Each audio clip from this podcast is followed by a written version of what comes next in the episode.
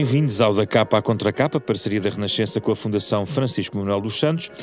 Esta semana vamos olhar para o universo.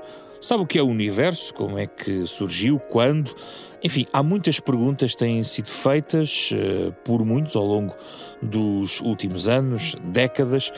A pergunta é também a base da ciência e, portanto, é em busca das respostas que nos juntamos também aqui neste espaço com os nossos convidados desta semana. O autor do livro O Universo do Big Bang aos Buracos Negros, Paulo Crawford, físico, teórico, professor aposentado da Faculdade de Ciências da Universidade de Lisboa, é investigador do Instituto de Astrofísica e Ciências do Espaço.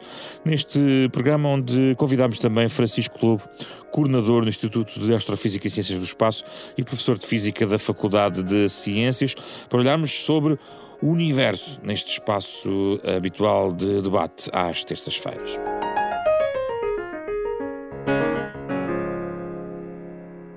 Muito obrigado pela vossa disponibilidade para estarem aqui nesta nossa conversa, presencialmente, sobre o universo. Há tantas perguntas, eu, eu sublinhei a importância da pergunta, é, é, importante para os jornalistas, é importante para os cientistas. Colocar as questões que podem depois ser ou não uh, respondidas a partir das hipóteses que se vão sendo formuladas. Paulo Crawford. Eu acho que uh, quando começa o seu livro, uh, elencando, fazendo já este, no fundo, este trabalho, elencar algumas perguntas, uh, quando olhamos para as perguntas que, que, que o Paulo coloca, uh, eu senti uma certa solidariedade consigo, porque não é fácil responder à, à pergunta o que é o universo, de certeza. Claro. Mas se alguém na rua lhe perguntar o que é o universo, o que é que diz? é tudo o que nos rodeia. Pelo menos, uh, claro que a capacidade de observação de uma pessoa normal não é a mesma da capacidade de observação de um, um grande laboratório uh, de astrofísico com, com, com outras capacidades, ou até hoje em dia já temos observatórios no espaço, digamos, no exterior, não é? Com outra capacidade de observação para observar outras galáxias, para além da, da Via Láctea, galáxias longínquas.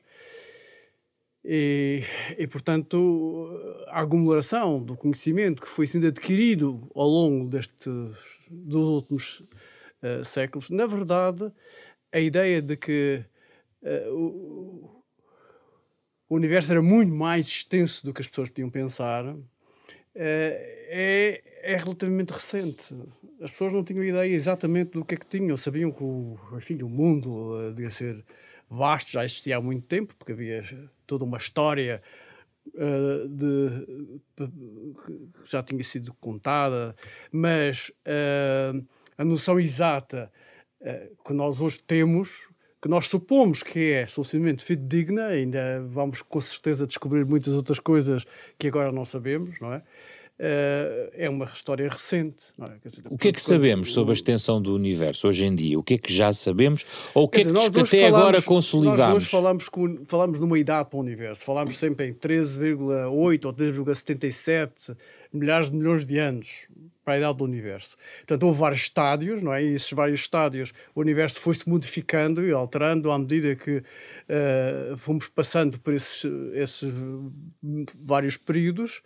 Uh, portanto, o universo que nós temos hoje, passado este tempo todo, não é a mesma coisa que era o universo primitivo, não é? Onde tudo era muito mais. Uh, quer dizer. Uh, a energia envolvida nos, nos primeiros tempos é, dava cabo de tudo. Não era Sim. impossível haver vida humana ou outro tipo de vida qualquer naquelas condições iniciais. Não é? E à medida que o universo foi expandindo e arrefecendo, é? É, foi possível criar vida em, em alguns casos. A gente, por enquanto, ainda não conseguiu fazer prova de vida para além para além da vida da Terra, não é? Sim. Mas a maior probabilidade é que exista vida noutros sítios. É muito Mas improvável. Há quanto tempo se sabe que, é, que há essa idade estimada do universo? É um conhecimento consolidado já há algum tempo? Sim, desde, mesmo desde o século passado, uh, mas na parte final do século passado, houve observa observações. Uh, o Francisco poderá completar Sim, uh, claro. melhor do, do, que eu, mas há projetos que foram dedicados precisamente à observação do universo primitivo, é? e recuarmos no tempo, observando cada vez mais longe, e portanto há uma noção hoje adquirida, claro que o conhecimento vai estar sempre a crescer e amanhã podemos completar a nossa visão atual com outras observações que sejam feitas por observatórios que estão, aliás, fora da Terra já neste momento, e isso é que é uma coisa extraordinária. A gente colocou observatórios exteriores, o que permite de facto ter uma visão uh, mais uh, completa uh, do, do, universo mais próximo, pelo menos. Sim. o Francisco se deve lembrar disso melhor do que eu, exatamente até quando é que nós podemos ir em termos do universo primitivo. É? Queres ajudar-me, Francisco? Como é que, como é que chegou? E, sim, Francisco, e, e também perguntar-lhe também como é que chegámos aos 13,77 milhares de milhões, quer dizer, como é que se mediu isto? Queres dizer, Francisco? bem, boa pergunta. Uh, realmente, o Paulo. Bem, Antes de mais nada, eh, muito obrigado pelo, pelo vosso convite. É com muito gosto uh, estou aqui com o Paulo. Uh, fui aluno do Paulo de, de mestrado e doutoramento e tenho uma grande amizade pelo, pelo Paulo e é com muito gosto, com muito prazer que estou cá a partilhar este momento com, com o Paulo. Está bem? Realmente é, antes de mais nada, só gostava de dizer isso também porque, porque tenho aqui uma amizade muito, muito forte com o Paulo, não é? Uh, e essas questões são questões muito importantes, não é? São, são uh, questões enormes, não é? Da, da física, uh, e o Paulo fala disso aqui no livro, não é? A pergunta é como é que nós chegamos a esse número? Por exemplo? então, temos, temos um modelo, um modelo um modelo cosmológico, não é? Uh, nós, nós podemos chamá-lo lambda CDM, não é? Que é um, um, um modelo uh, padrão, temos, temos várias soluções, não é?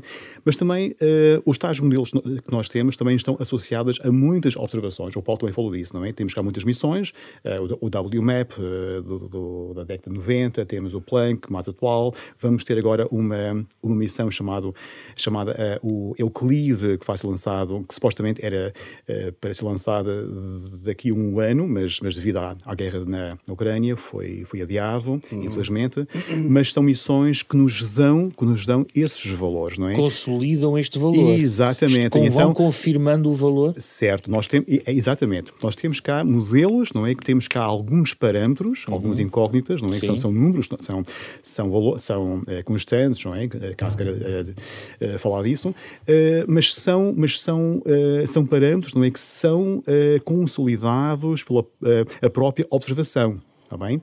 O Euclide vai ser muito importante porque vai nos, nós esperemos, não é? Que vai, desvendar, eh, vai ajudar a desvendar o grande mistério dessa energia escura, não é? Mas uh, todos esses modelos que nós temos, uh, nós, nós fazemos cálculos, não é? Fazemos cálculos Sim. com isso, mas uh, aliado a estas observações. E, um, e chega-se aos cálculos, não é? Com esses parâmetros, não é? Que nós vamos medindo, que sim, o nosso universo tem essa idade que, que o Paulo estipulou, não é? 13,8 mil milhões de anos, não é? Sim. E de modo que há aqui uma, é, nós também falamos disso há, há, dias, não é? Há aqui uma grande sinergia entre a parte teórica e a parte das observações, que é fundamental para consolidar uh, os nossos modelos teóricos. Ou seja, o desenvolvimento tecnológico, a capacidade de nós projetarmos uh, maneiras de observar já fora do nosso planeta e, portanto, com um alcance muito diferente, não uh, fragilizam aquilo que nós sabíamos. Pelo contrário, está a servir para consolidar sim, aquilo sim, que sim. nós já sabíamos a partir dos observatórios que temos cá. É isto, é, verdade, é isto a ideia. É é isso. Claro, revelam-se mais coisas, não é? Que é, não, é isso e mais além, mais além, porque consolida aquilo que nós sabemos, mas também pode haver surpresas. E houve uma ah, grande sim. surpresa, Qual foi grande surpresa? surpresa em 1999, porque nós pensávamos que o nosso universo estava numa expansão, mas numa, numa uh, expansão cuja aceleração é retardada. Aquilo que foi descoberto, a grande, a grande uh, descoberta, uh, no final a descoberta inesperada, é que o nosso universo está numa expansão acelerada. Isto é, está-se a expandir cada vez mais rapidamente. Mais e isso foi uma grande surpresa que nós também tínhamos modelos, é? mas isso veio como uma enorme surpresa para muitos físicos da altura. Uhum. E isso foi devido a, às observações. Sim, e porque, essa porque se sabia da expansão, aliás está no livro explicado uh, o processo em que no fundo uhum. se foi descobrindo que, que o universo expandia-se, não ficava uhum. ali imutável, não é? Mas no entanto é muito mais rápido do a partir de uma certa altura, projetava. Aumentou a velocidade de expansão. Começou a ser. E é uma altura que são há cerca de 5 milhares de milhões de anos atrás. Não é? Isso é 5 milhares de milhões de anos atrás. A partir dessa altura, o universo começou a expandir-se de uma maneira mais rápida do que era antes. Aumentou a velocidade de expansão. É curioso, porque aqui estamos num terreno muito interessante, porque em condições normais, um, um jornalista perguntador perguntaria e porquê?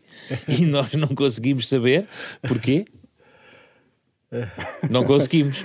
Bem, a causa, a causa é um dos grandes mistérios da física atual. Lá está. Está bem? Sabemos que o, o nosso universo está numa expansão acelerada, e a questão foi essa que pôs. Qual Sim, é a causa dessa atração? Qual é a causa? Isto, é, será que é devida a uma fonte exótica? Porque se ele está numa aceleração, uh, esse fluido uh, exótico, que faz com que o nosso universo se expanda não é? cada vez mais rapidamente, tem que ser repulsiva. Tem que ser um fluido repulsivo. Pois porque está numa expansão acelerada, não é? Enquanto a matéria é atrativa, não é? Então nós, nós pensamos que seja uma forma de energia que nós falamos, que nós uh, damos o nome, inventamos o nome energia escura. Exatamente. Mas escura não porque é escura, mas, mas que reflete a nossa própria ignorância, não é? É, é escura é mesmo a nossa ignorância porque a gente não sabe explicar o que, é que ela é, é? mas tem um papel repulsivo em vez de ser um papel atrativo, porque em geral a, a matéria tem um papel atrativo, não é? Neste caso esta energia, esta forma de energia, a matéria energia, não é? esta nova energia é repulsiva e provoca esta expansão acelerada. É a única maneira de explicar, mas isto, não é, isto é uma explicação de certo modo coxa, quer dizer, porque uh, nós detectamos a expansão a estar a ser acelerada Sim. e a única explicação possível que nós podemos encontrar é, esta. é a existência de uma energia. Mas falou também que uma das principais ferramentas para descobrir isso é o tal uh, projeto que vai. Eu li. Ah, Bem, o, sim, sim, é? uh, sim. Estas nós sabemos por várias, várias missões, não é? Que, uh, que nós, nós sim estamos no universo com uma expansão acelerada. Agora surgem como é que nós podemos explicar isso, não é? Temos modelos, temos muitos modelos. Temos um modelo da energia escura, em que temos muitas formas de energia escura, ok? Temos muitos modelos. Mas também, mas também pode também, esta a, a expansão acelerada também pode estar a dizer que, nós também falamos disso, que as equações de Einstein estejam erradas em larga escala. Pode ser que a própria relatividade geral de Einstein não, não seja bem aquela que nós pensamos, mas numa escala muito, muito, muito grande. Uhum. Há aqui duas alternativas. Não é? o, Paulo, o Paulo não gosta muito dessa, dessa fração. Não, mas porque é... isso põe em causa. Não, não, não. não, não. Isso não põe em causa o edifício inteiro, Paulo Crawford. Isto é, é normal. Eu sou um Einsteiniano por formação tenho uma enorme uh, fixação no, no trabalho do, do, Einstein. Claro que o Einstein, como o Newton foi um grande físico e o Einstein dizia, punha-se aos ombros de, de, de, de, Newton para poder ir mais longe, para Sim, ver mais longe. Exatamente. E que realmente vi mais longe. Há uma transição de Newton para Einstein. Que está explicada no livro. Exatamente. Mas mais tarde vai haver uma transição de Einstein para outros, com certeza, não é? Eu, como sou einsteiniano, tenho, tenho uma certa tendência a continuar a acreditar em Einstein, mas percebo o que o, que ele está a dizer. Mas isso, é? se isso, nesse cenário, nessa hipótese de ter que se colocar em causa todo o edifício Einstein deste processo, Talvez não. há muitas coisas que mudariam, não é? Sim, há sim. muitas acessões que nós temos pois. que iriam ser colocadas uh, em causa. Deixa-me só dizer uma coisa. Eu vou dizer é que, por exemplo, o Einstein a partir de certa altura até imaginou, já falámos uma vez nisto, que um universo estático, inicialmente, entre as várias hipóteses, ele pensou que o universo fosse estático e não um universo em expansão, numa Sim. fase em que ainda não havia elementos suficientes para justificar o um universo em expansão. E para isso introduziu uma constante que fazia esse papel. Ora, essa constante também pode ser usada, é só uma questão de mudar o sinal da constante, e pode ser usada para justificar a expansão atual acelerada do universo. Essa é uma questão de mudar o sinal. E, portanto, na realidade, nós, à medida que fazemos observações, vamos adaptando as equações de forma a responder àquilo que a gente observa. Uh, acrescentando termos às equações iniciais de Einstein ou às soluções de Einstein, uh, mas na realidade uh, a tentação de qualquer novo físico teórico é tentar encontrar uma teoria que vá para além de Einstein e que seja capaz de descrever isso sem necessidade de estar a acrescentar termos à mão, não é? Digamos assim, é um pouco para justificar as observações. Nos ombros do Einstein, não é? Sim, aos ombros do Einstein. Não Einstein foi aos ombros do Newton, agora temos que nos pôr aos ombros do Einstein. Exatamente. Há aqui um ponto que falou há pouco que tem a ver com o escuro, a ideia do escuro. Mas o escuro aqui estava, na vossa perspectiva, a ser colocado como o, o desconhecido. Nós não sabemos, é isso quando falamos em buracos negros e escuros, é sempre porque não sabemos ou porque é que chamamos negros aos buracos negros? Ah, isso uh, já é um pouco diferente, já é uma outra questão. Não, os buracos negros hoje em dia são razoavelmente, diríamos, bem conhecidos. Quer então, dizer, o que é que são os buracos negros? as pessoas não sabem. Há, há, vários tipos de buracos negros. Há vários tipos de buracos negros. Uh, os negros mais simples são negros completamente simétricos, não é? Uh, e são os mais simples e, e eles saem naturalmente. Uh, Einstein obtém as suas equações num processo, por acaso é um processo interessante, porque ele fazia uma comunicação às quartas-feiras ao, ao núcleo de, de investigadores uh, e durante o mês de novembro de 1915 ele fez quatro exposições em quatro quartas-feiras seguidas, seguidas e todas as, todas as vezes que ele falava mudava um pouco a teoria que ele estava a construir. Ele estava ainda a construir a teoria, já estava próximo do fim, mas ainda não tinha a teoria verdadeiramente construída. E só na última quarta-feira de novembro de 1915 é que ele chega às equações finais que hoje nós chamamos as equações de Einstein. E daí ele tira logo a seguir uma solução que, ele, aliás, ele não resolve verdadeiramente as equações, porque levou algum tempo a resolver, mas ele, ele faz uma, uma aproximação e tem uma solução aproximada, que é a chamada solução de Schwarzschild, que foi um físico mais velho que Einstein, que entretanto morreu. Morreu logo a seguir, no ano seguinte. Mas o Schwarzschild ainda foi a tempo de obter a primeira solução exata das equações de Einstein Uh, logo a seguir, portanto, eu estava a dizer em novembro, e logo a seguir, no mês seguinte, Schwarzschild obtém a primeira solução, e essa primeira solução descreve uh, um campo gravítico simétrico, uh, ou, ou, um buraco negro cinético, que também sai, um buraco negro sai daquelas equações uh, para o caso de um buraco negro sem rotação, digamos assim. Depois há outras soluções posteriores, chamadas soluções de Kerr, que permitem obter novas soluções das equações de Einstein. Quer dizer, as equações são sempre as mesmas. As soluções das equações é são várias, há vários uhum. tipos, conforme o tipo de simetrias que nós admitimos que, que a equação tem. Quer dizer, à medida que a gente supõe mais ou menos simetrias, vão saindo novas soluções para essas várias situações Mas o buraco negro com mais ou menos simetrias. o desaparecimento de um objeto num determinado contexto, ou não? O buraco negro, qualquer coisa que lá caia, já não sai. Não é? Eu, além disso, o buraco negro tem sempre uma singularidade onde qualquer objeto que entre no buraco negro vai parar e ao chegar à singularidade é completamente destruído e desaparece. É o que nós imaginamos. Uh, mas uh, qual era? Mais alguma fez alguma. Não era esta questão do buraco negro, porque é que é negro, no fundo, não é? Bom, uh, o buraco negro é, é negro na medida em que não deixa sair luz. É? Okay. A luz não sai, não é? é nesse sentido que ele é um, um buraco negro. Tudo o que lá entra não sai e a própria luz também não sai. Portanto, a luz entra e também não sai.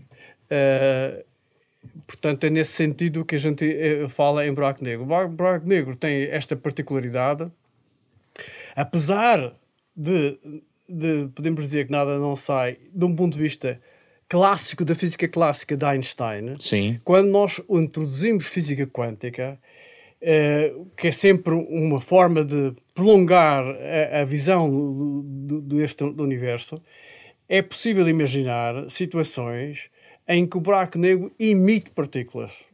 Ao contrário do que a gente supunha, porque um buraco negro é uma coisa fechada do qual nada sai. Porém, o, do ponto de vista quântico, o buraco negro não é nada assim. O buraco negro efetivamente pode emitir partículas. E há uma forma de explicar isto sem que o buraco negro tenha verdadeiramente de, de, de emitir, mas na prática como se ele emitisse. E então como é que isso se faz? À roda do buraco negro, se olhar para, os, para, o, para o que se passa no, nesse espaço exterior, uh, o, o, meio está cheio de partículas e as suas respectivas antipartículas. Pois bem, se uma das partículas de um par, partícula-antipartícula, de um próton-antiprotão, uma partícula-antipartícula, se uma delas entrar para o buraco negro, parceiro que ficou livre cá fora torna-se real e deixa de ser um par partícula-antipartícula, passa a ser uma partícula Sim. que tudo se passa como se o negro tivesse emitido. E essa é uma forma de explicar de um ponto de vista da física quântica, não da física clássica de Newton e de Einstein, que é também uma física clássica, de um ponto de vista agora da física quântica, explicar que um buraco negro pode emitir. Ele, ele de facto não emite, ele recebe uma partícula e faz criar uma partícula lá fora, Sim. porque roubou uma partícula que estava lá fora. E a parceira dela materializa-se. E desta forma aparece aquilo que nós chamamos de radiação de Hawking, que o buraco negro radia partículas, emite partículas desta forma por via quântica, não por via clássica. Isto muda completamente o, o quadro físico de, de Einstein, muda completamente. E, portanto, para, para Hawking era completamente diferente, não é? Quer dizer, Uh, era preciso juntar a física quântica para entender o, o mundo. Francisco Lobo, vamos voltar à questão do universo e agora da origem do universo, que é talvez dos temas mais debatidos uh, em todas as dimensões, desde a alta academia até quase ao café, como é que começou o universo. Qual é a última coisa que a ciência nos diz sobre a origem do universo? Qual é o mais uh, atualizado conhecimento que temos sobre isto? Bem, uh, a ciência diz-nos que, hum, caso a pessoa faça uma, uma espécie de recuo no tempo, com as observações, que o nosso universo, no passado, era muito mais pequeno e muito mais compacto e muito mais denso. E cada vez mais, quanto mais a pessoa recua, mais se verifica isso. Até chega uma altura que é esta, esta superfície que o Paulo falou, em que emite radiação, é, os, tais, os tais 380 milhões de anos, em, em, que temos um plasma muito, muito compacto e muito denso, em que a luz não escapa, mas com a expansão do nosso universo, a luz escapa e então vê-se atualmente essa radiação, essa, essa luz, eh, entre aspas, que é uh, a radiação cósmica de fundo. Antes disso, nós não conseguimos, uh, nós não conseguimos sondar o, o nosso universo pela radiação eletromagnética, a luz. Pois. Okay? De, de, modo que, de, digamos que é, que é um, a última fronteira de observação que nós temos com a radiação. E isto tudo vem de observações. E agora faz-se um exercício mental. E então, antes disso, então, pode-se, pode-se, vamos extrapolar isso, não é? Então, vamos recuar cada vez mais, mais no tempo. E aquilo que se verifica, usando uma, uma de, algumas soluções das equações de Einstein, de, de, alguns modelos cosmológicos, é que o nosso universo nasce através de, uma, de um ponto singular, não é? Num Big Bang. É uma grande, não é uma, uma, uma grande explosão, mas é uma, uma grande expansão ok? E de modo que nós, uh, com, esse, uh, com esse ponto de vista, então, o nosso universo nasce através de um, de um ponto, de um ponto muito compacto, muito denso, que é um ponto singular, ok? E isso é aquilo que nós sabemos atualmente. Antes disso, é aí que nasce tudo aquilo que existe. O tempo, o espaço, inclusive também. Uhum. E também a matéria, a radiação, nasce daí. Certo. Mas uh, isto tudo são agora especulações, não é? Agora surgem vários modelos, não é? Mas tudo isto que nós sabemos vem das observações, novamente. Essa, esse aspecto fundamental de fazer ciência e, e, e, também comprovar os nossos modelos, as nossas teorias. É muito importante que hajam essas observações, porque só assim é que nós uh, sabemos quais estão os modelos mais viáveis e mais plausíveis. Agora, a resposta mais, mais sincera quando, quando, quando, quando põe uma questão que suponho que seja essa que vem a seguir, o que é que veio antes do Big Bang, é, nós não sabemos. É? é? a resposta mais sincera. Nós temos muitos modelos, temos modelos que, cíclicos, não é? Que, que o nosso universo uh, nasce através de um Big Bang, depois expande-se e, e, morre através de, de, uma espécie de Big Crunch, não é? Enfim, o Paulo, o Paulo, também fala disso no livro. Temos, temos muitos modelos, mas a resposta mais, mais sincera é que nós simplesmente não sabemos. O Paulo Crawford, às tantas no seu livro, até um, coloca o cenário de um astrofísico que fosse crente e outro que não fosse crente. Explique-me lá, porque a própria Igreja tem dialogado com a ciência na questão do Big Bang ao longo do, do, dos, dos, séculos, sobretudo uh, recentemente. Aliás, até é citado aqui um, o, o Papa Pio XII, até é citado no seu sim, livro. Sim, sim, sim. sim, Uh, onde, é que, onde é que ficamos aqui na fronteira uh, e o que é que uma coisa tem a ver com a outra, na sua perspectiva? A discussão científica não tem nada a ver com, com, com a religião, na realidade. Uh, na, o que aconteceu, e eu cito aí o Pio XII, porque numa certa fase, uh, efetivamente, uh, houve uma certa tentação uh, de, quando so, surge a ideia do modelo do Big Bang, de associar com, com a explicação religiosa, não é? Sim. De mostrar, no fundo, afinal a, afinal a igreja estava certa, é? houve uma criação, algo que se criou. Uh, mas ainda há pouco tempo nós conversávamos os dois e o, e o, Francisco chamava a atenção, e com toda a razão, que naquela altura uh, ele lembrou-se de, um, de um, físico que por coincidência também era padre, uh, que era o Lemaitre, Sim. Uh, e o padre Lemaitre, que era belga, uh, foi um homem importante. Ele fez um doutoramento com o Eddington, Uh, o Eden foi um grande físico e, aliás, um homem, um grande relativista, um homem que provou, por exemplo, o encurvamento dos raios luminosos. Que fez aquela experiência Sol, essa, da essa observação. Príncipe, não foi? Ele, com que ele vai à Ilha do Príncipe fazer a observação. Ao Brasil, não é? Há, um grupo que vai à Ilha do Príncipe e há outro que vai ao Brasil. Sim. E os dois grupos juntaram os dados e ambos confirmaram que, de facto, uh, a luz do Sol, quando, quando, quando rasa o Sol, sofre um encurvamento, Exatamente. como estava previsto pela teoria de Einstein. Exato. Portanto, é, é uma comprovação importante da teoria de Einstein. Mas o que estávamos a dizer é que... Está a falar do uh, Lemaitre. O próprio Lemaitre, que era um, um religioso, um católico religioso, mas um bom físico, e que, aliás, obteve soluções das equações de Einstein, uh, que, de, das quais ele supunha que havia um, um, um, átomo elementar, digamos, como se toda a matéria estivesse lá. Tentou explicar ao Papa que não devia usar daquela maneira simples, não tão simples. Uh, era preferível que o Papa não se manifestasse do ponto de vista científico, porque ele não, não tinha a preparação científica adequada para isso. Enfim, enfim, era possível fazer uma ligação, mas uh, o, que, o que a ciência obtém não é exatamente aquilo que a Igreja diz, não é? Uh, mas é algo que se pode, pode relacionar. Pode, eu percebo a, a, posição do Papa, eu posso perceber a posição do Papa perfeitamente. Todas as maneiras, há um início. Há um início.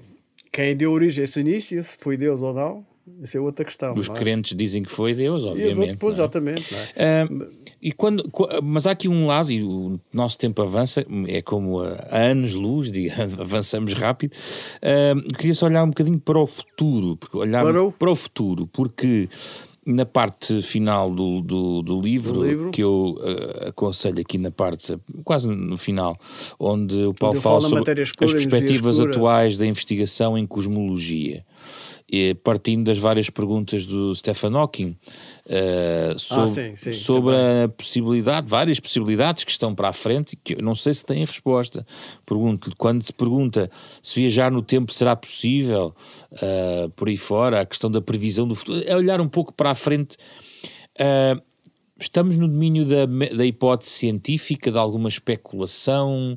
Uh, quando tentamos responder a estas questões relacionadas com o que há de vir ou, ou sobre a projeção do tempo, digamos assim, uh, com que base verdadeiramente científica estamos a trabalhar? Esta é uma pergunta muito difícil. não, é, não é uma pergunta. Bem. Uh o conceito de tempo é um conceito muito complexo. Por exemplo, nós sabemos que a gravidade afeta o tempo. Se eu estiver numa zona onde a gravidade é mais intensa, tudo passa mais devagar. Isso não tem nada a ver com, com Deus ou com, com milagres. O que, o que acontece na prática é que onde há maior uh, inércia, onde há maior energia, uh, o tempo anda mais devagar.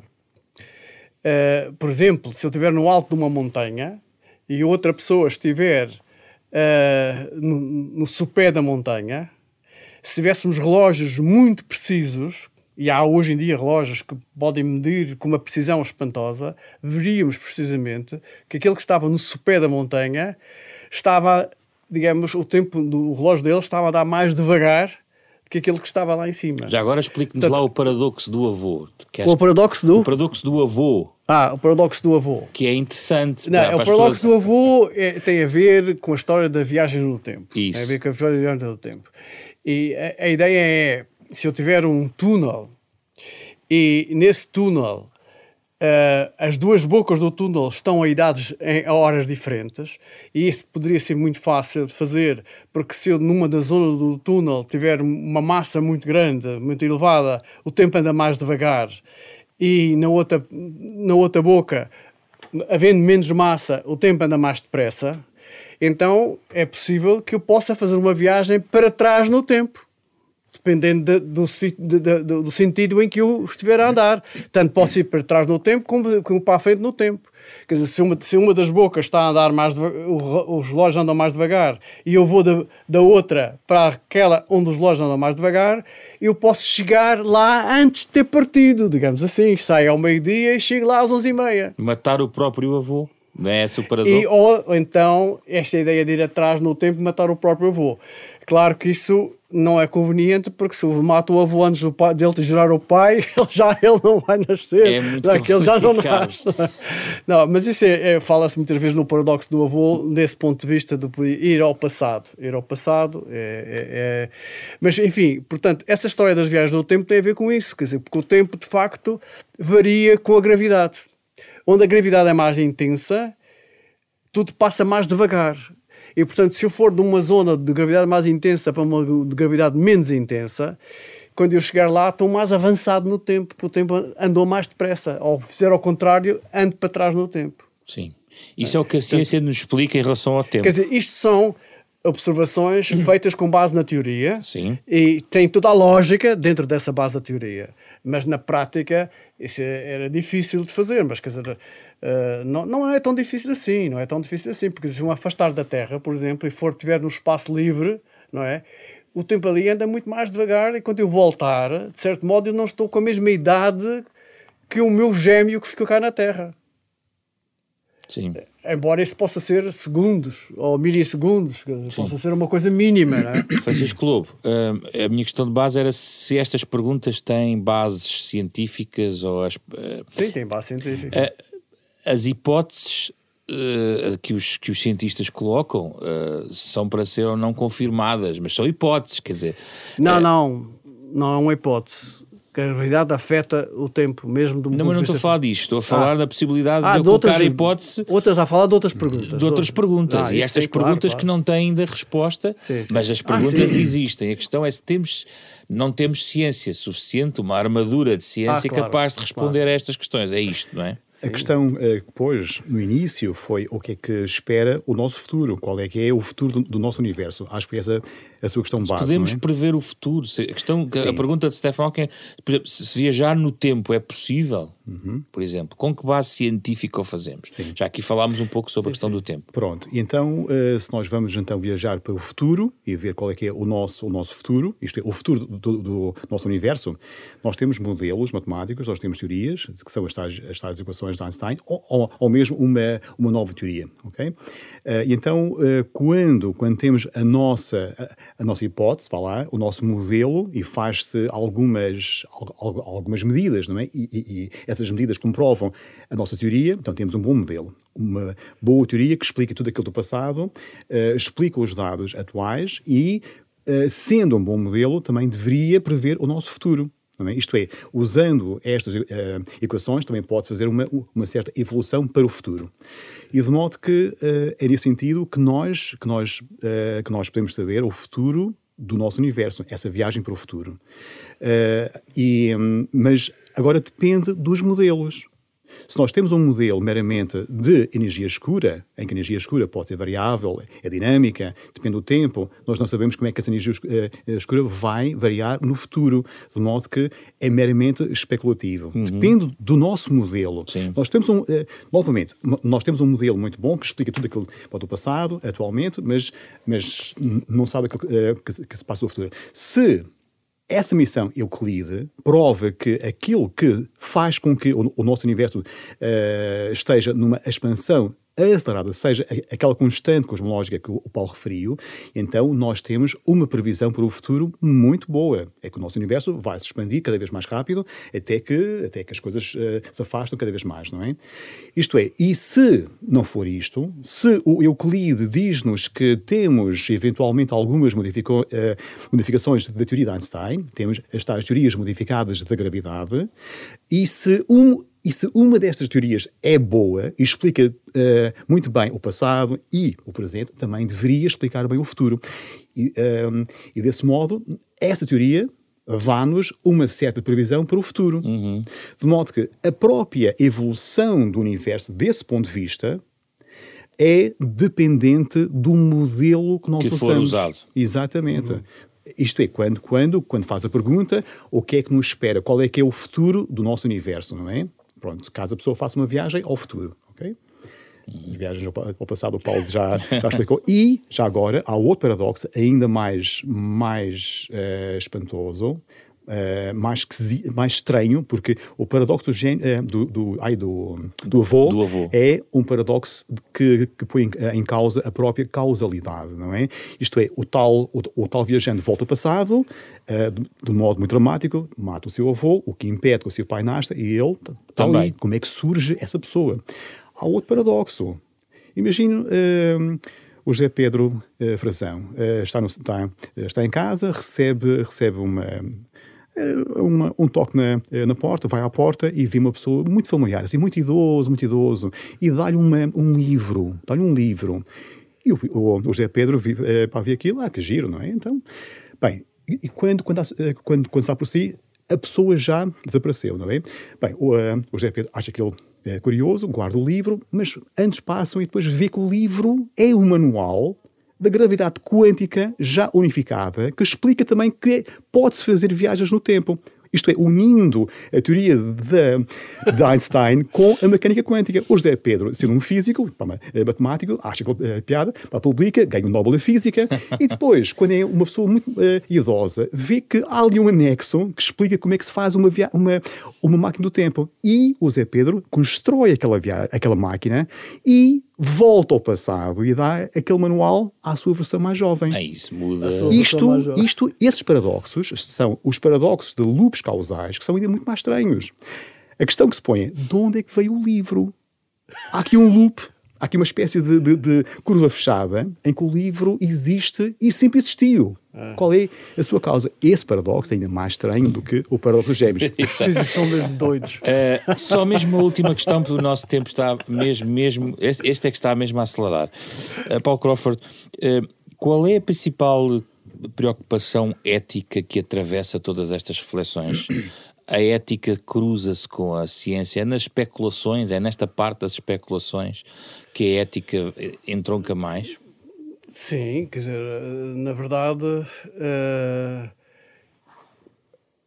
normalmente aquilo que nós chamamos de uma especulação foi construída para explicar algo que a gente não sabia explicar de outra maneira. Quer dizer, a gente tem uma, algo que não percebemos muito bem e vamos construir uma, uma, uma, uma teoria, um, modelo para conseguir entender aquilo que nós observamos.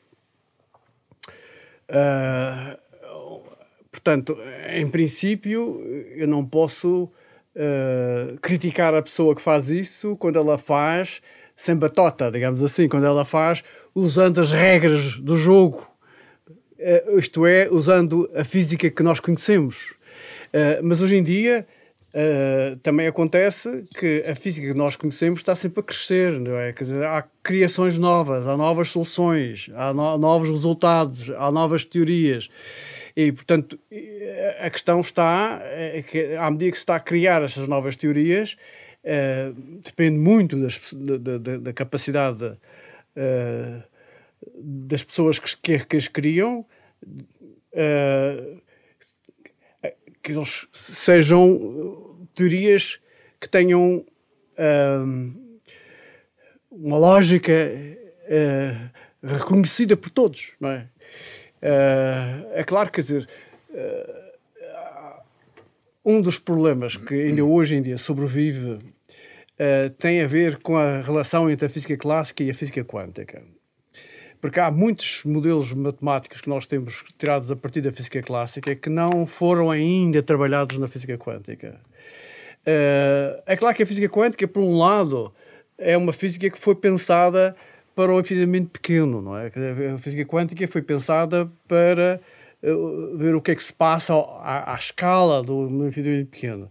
Uh, e enquanto que a física clássica fala nos, nos grandes problemas uh, do, do, conjunto do, universo. Mas hoje em dia existe esta, essa, essa sensação de que nós, se calhar, precisaríamos de ir mais longe e quantificar algum dos resultados que nós obtivemos ao nível da física clássica, ir à visão quântica desses resultados. E isso é um trabalho ainda que não é um trabalho uh, acabado, não é? Quer dizer, ainda há eh, esse ainda há muito a, acrescentar. Não? Francisco, quer acrescentar há alguma coisa? Acrescentar, a minha questão de base tinha a ver com a ética porque são e mundos ciência. muito diferentes. Quer dizer, o que se passa ao, ao nível do, do microcosmo e o que se passa ao nível do macrocosmo, não é? Uh, embora, em certas circunstâncias, quando a gente pensa no início do universo, no universo havia muito microcosmo ali, naquele, naqueles, naqueles inícios, não é? Uh, mas, portanto... Francisco, sobre a, questão, a, ética e a ciência. Sim, é uma, é uma questão muito profunda, é uma questão muito profunda, e o Einstein tem, tem uma frase que a ciência avança muito mais rapidamente do que a ética, não é? Acho que, é, aliás, não é bem assim, mas, mas a mensagem é, é esse análogos, não é? Uh, o próprio Einstein, quando, quando submete aquela carta ao presidente do, dos Estados Unidos para autorizar, entre aspas, não é, uh, aquele, aquele projeto Los Alamos, não é, para a formação da bomba atómica, ele, ele fala, fala é, de maneira assim um bocado, ele, bem, ele, ele fez isso, não é, mas, mas, mas depois arrependeu-se, não é, e nós vimos todos os efeitos do lançamento das duas bombas atómicas. Sim.